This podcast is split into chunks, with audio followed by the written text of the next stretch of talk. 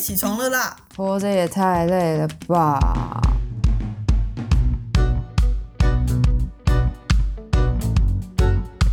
欢迎收听《小岛生存指南》。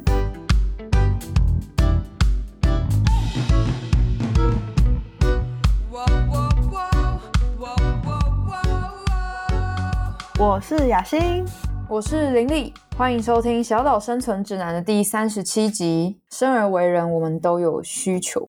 没错，那来到我们第五季的第二集，这一季主要想要跟大家谈欲望这件事。那其实需求它就是某一种欲望，所以讲到需求啊，雅欣会想到什么？我应该第一个想到的是马斯洛的金字塔理论吧？国中公民课本都有教啊。对，马斯洛的需求理论是我们最早接触到的，好像从国中到高中的公民课本都会有，好像它是一种不可侵犯的标准。那稍微简单的跟大家复习一下这个需求金字塔，在最底层的部分是所谓的生理需求，也就是我们吃喝拉撒睡可以被满足以后呢，我们就会来到第二个层级安全的需求。所谓安全的需求啊，是指说我们每个人都会想要在一个生活稳定，是可以确保我们人身安全，然后去避免遭遇到一些很严重的威胁或是疾病的状态。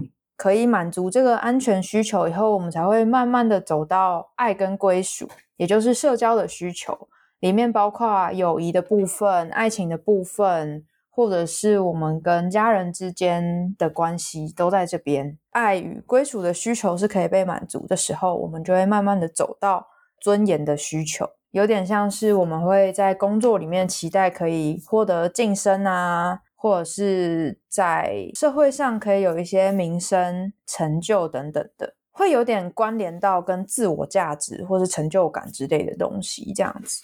这个尊严的需求也获得了一定的程度以后，我们就会走到一个最顶层的，叫做自我实现的需求，也就是我们能够发挥自己的潜能，然后走到一个我们对于人生的意义的一种比较终极的状态。这个金字塔概念嘛，我们是一层一层的往上，也就是说，当我们最基本的生理需求没有办法被满足的时候，我们是不可能去自我实现，因为我们就是每天都还在跟我们的肚子饿搏斗这样子。可是雅欣对于马斯洛这个金字塔理论啊，是一层一层往上的，你是怎么看？一开始接触这个理论的时候，是国中。那时候需要考试嘛，所以当然就是照单全收把它背起来，那个顺序要排列好，考试的时候不能出错，这是国中时候的状态。但是现在呢，我比较是把马斯洛需求内化到自己心里，我不太会在乎它的先后顺序。在日常生活中看到有些人有特定表现的时候，脑海中自动会浮现出哦，这个是爱与归属的部分啊，这个是自我实现需求的部分哦，对，就会有一个映照，但。我觉得那是因为我们很小的时候就已经接收到这个理论，所以我们对马斯洛是熟悉的。那我个人是比较不看重它的先后顺序啦。哦，所以你会比较倾向于它是一种辐射状的吗？就他们是同一个层级的？我觉得生理需求跟安全需求，它可能是在环境恶劣的时候首先要满足的。可是我会认为爱与归属、尊严跟自我实现这三个可能就是另外一类。所以对我来说，它是分成两大类的哦，所以变成说，在你的雅欣金字塔理论里面，就是只有两层，对，两层的透天厝，一楼有两个房间，二楼有三个房间。那玲玲，你今天想要跟大家分享的是心理学派的另外一个理论吗？它跟马斯洛的需求是不是很像？没错，今天呢，想要跟大家介绍另外一个需求理论。呃，因为我自己个人也是跟雅欣有点像吧。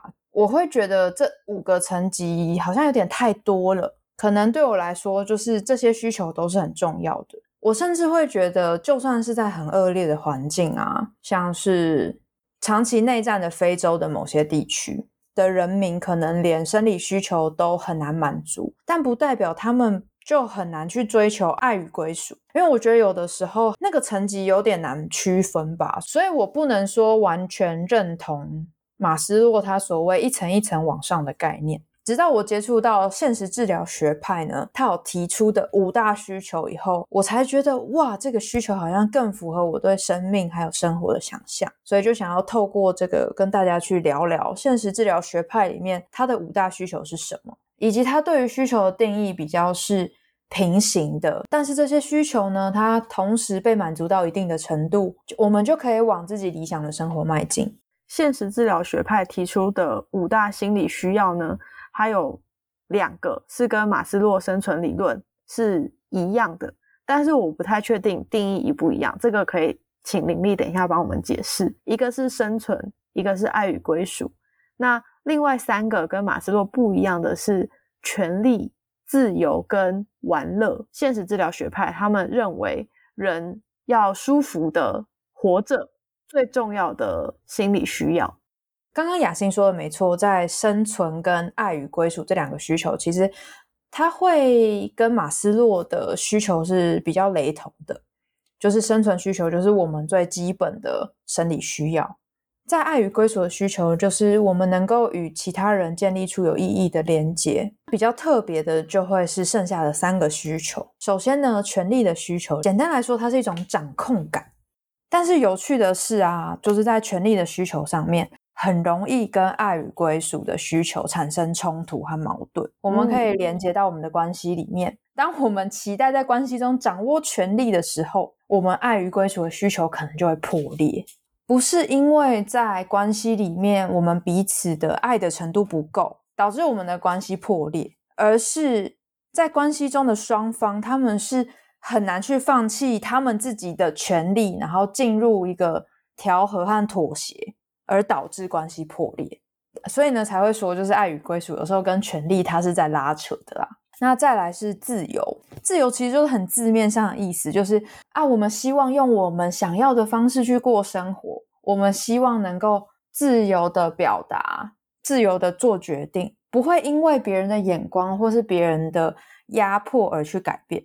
那当然，我觉得，呃，连接到自由，它背后就有另外一个东西叫做责任。因为我们在面对自由的时候，我们就需要为我们的选择负责嘛。哦，最后一个玩乐的需求，我觉得是我最喜欢的。虽然说呢，玩乐这个需求啊，它可能不像是什么生存啊、爱与归属来的这么被我们看重吧。可是。在现实治疗学派里面，指的玩乐啊，不只是那种逛街啊、耍废啊、开玩笑啊那种，还包括我们的兴趣爱好，这都是属于玩乐的一部分。比如说雅欣喜欢阅读，有些人他喜欢去运动等等的，那他可以去平衡我们生活中一些比较长期累积的一种压力的状态，然后得到一种释放。我刚刚从字面上来看，我还以为权利跟自由是比较相对的状况。可是经过林丽的解释之后，我才发现，其实自由它背后隐藏的是要为自己的行为负责任。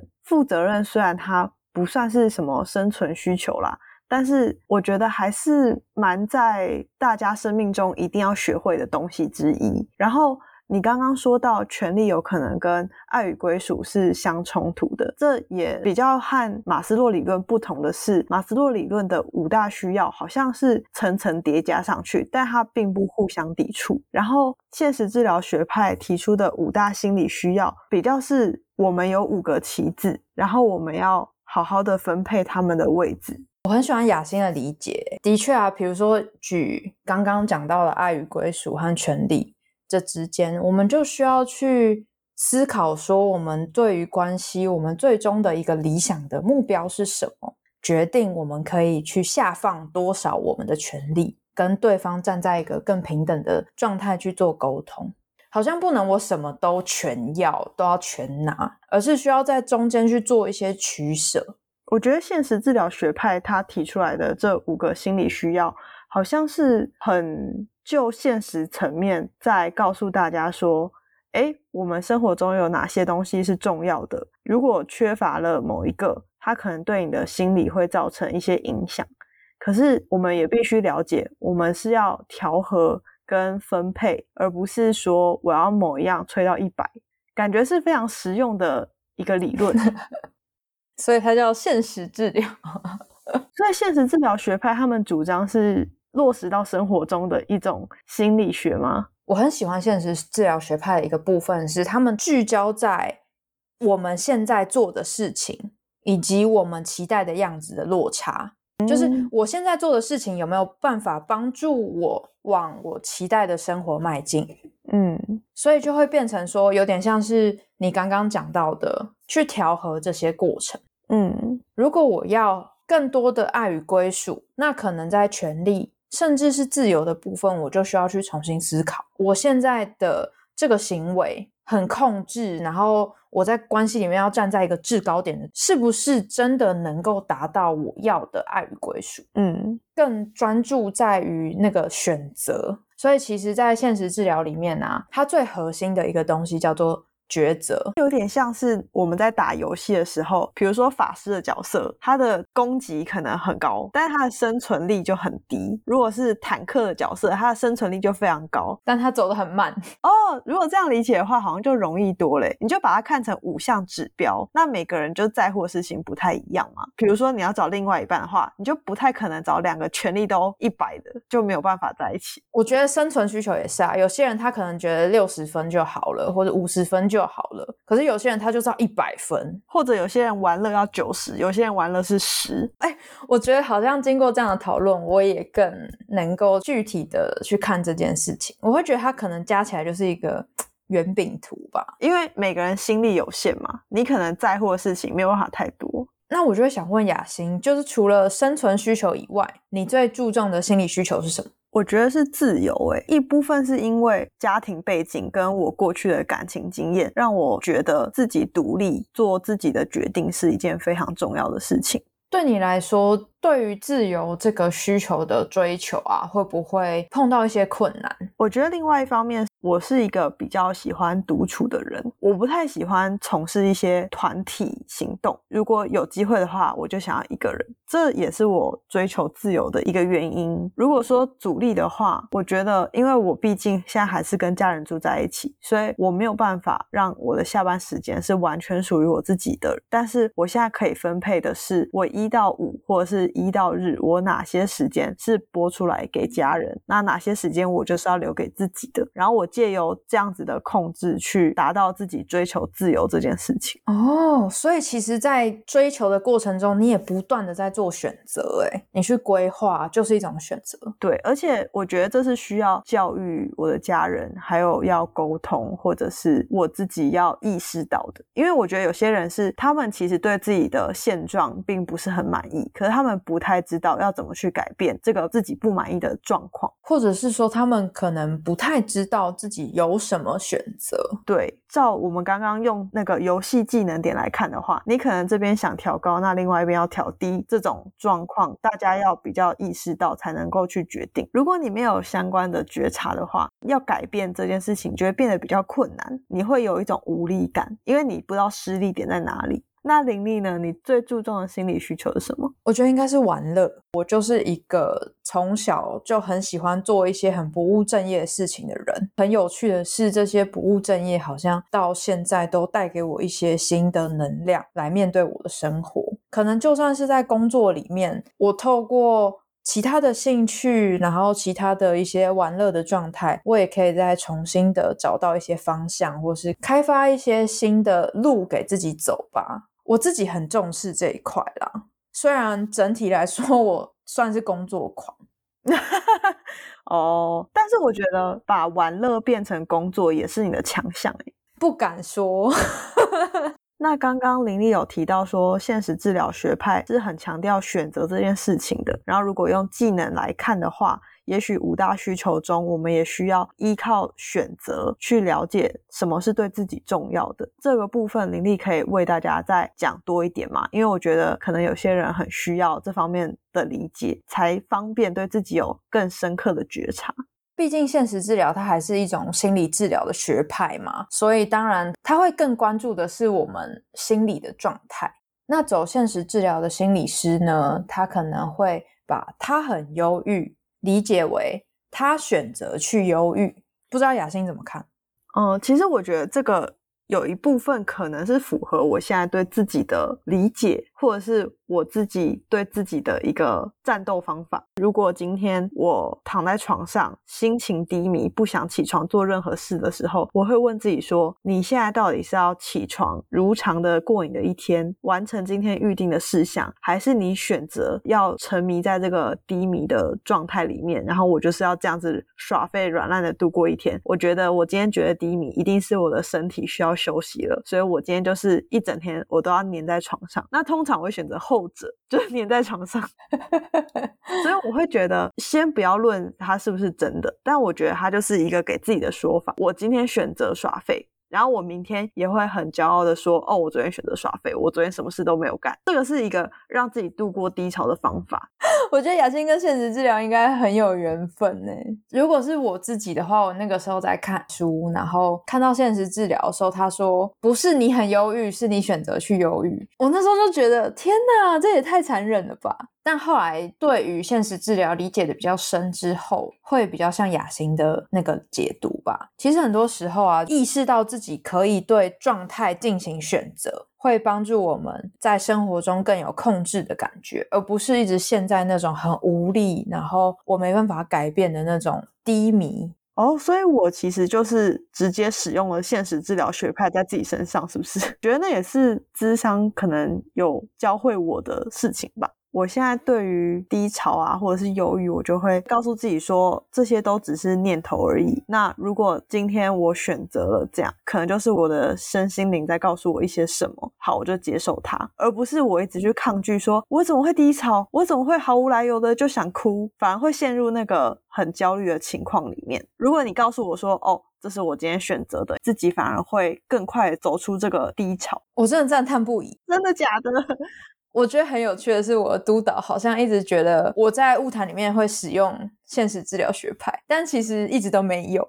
我刚刚有讲到嘛，就是我一开始接触这个治疗学派的时候，我会觉得天哪，他好残忍哦！我怎么能够对一个重郁症的人跟他说没有？你不是重郁，你是选择你自己要现在这个状态，这听起来 不是很合理。其实我后来的理解比较像是现实治疗，它是用选择的这个概念去当做心理师本身的一个架构。我们不会被案主去拖到他的无力感里面，而是我们会看到他哦，他可能现在觉得他自己只能选择忧郁，他可能还没有看到自己有其他的可能性。所以我们要做的是跟他去讨论他的理想。还有他现在正在做的事情有没有办法达到他的理想，以及在这个过程中他一直做不到的时候，我们是站在一个支持、不放弃、陪伴的角色。了解，对于真正患有忧郁症或焦虑症就是相关疾病的人来说，他们也许会看很多文献，然后告诉他们说：“哦，因为大脑怎么样，分泌怎么样，所以导致你怎么样。”那他们可能就会觉得。哦，这些是我无法控制的，但是现实治疗学派就是把控制权还给他们。我觉得在这边好像就可以刚好一起分享，呃，现实治疗它对于忧郁或是焦虑状态的一些解读。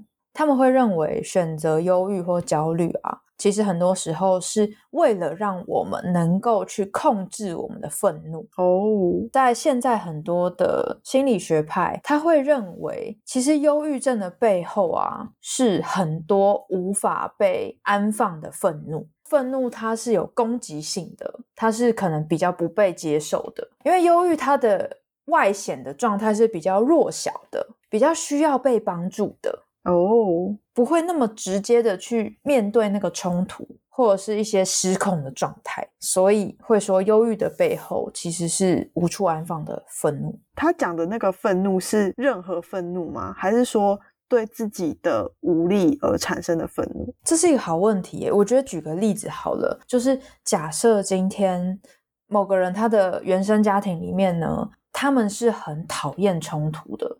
是不接纳冲突的，所以当这个孩子他去表达自己，然后去对抗这个原生家庭的体制的时候，他是被排除在外的，或者是被严重的惩罚的。当然，他就会开始意识到说：“哦，原来愤怒是不行的。”那他可能就会转成我攻击我自己，我是不好的，所以我才不被接纳。当转成我们攻击我们自己的时候呢，就会用忧郁的这种状况跑出来，因为忧郁的背后其实就是无力感、无助感。可是同时，这个忧郁啊，它就会是比较不会失控的。不得不承认，就是忧郁现在也造成了很多人生活上很大的问题，因为他可能就起不了床或出不了家门，没有办法去从事一些出外工作或者是谋生这些为了生存 会需要做的事情。又回到生存需求，的确，的确。可是说不定对他们来说，比起真的去面对那个冲突，这些困扰可能还比较能够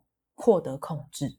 会有这样子状态的人，可能是真的陷入了一个很大的困境，或者是他面对一个巨大的问题，他真的觉得他没有办法解决，所以他陷入了某种忧郁或焦虑的状态，让他说服自己说：“哦，在这个状态里面，我是安全的，或者是我是有权利的那一方。”其实我们在之前的集数里面就不断的在提到选择这件事情，没想到今天也是聊到选择这件事，好像选择对我们的生活中的确是一个不可避免，或也许也是一种面对生活的态度吧。我在之前的小岛生存指南中跟大家说，每个人都有选择，这个是我相信的。但是就像林丽讲的，每个个案、每个不同的生命个体都有自己的困境。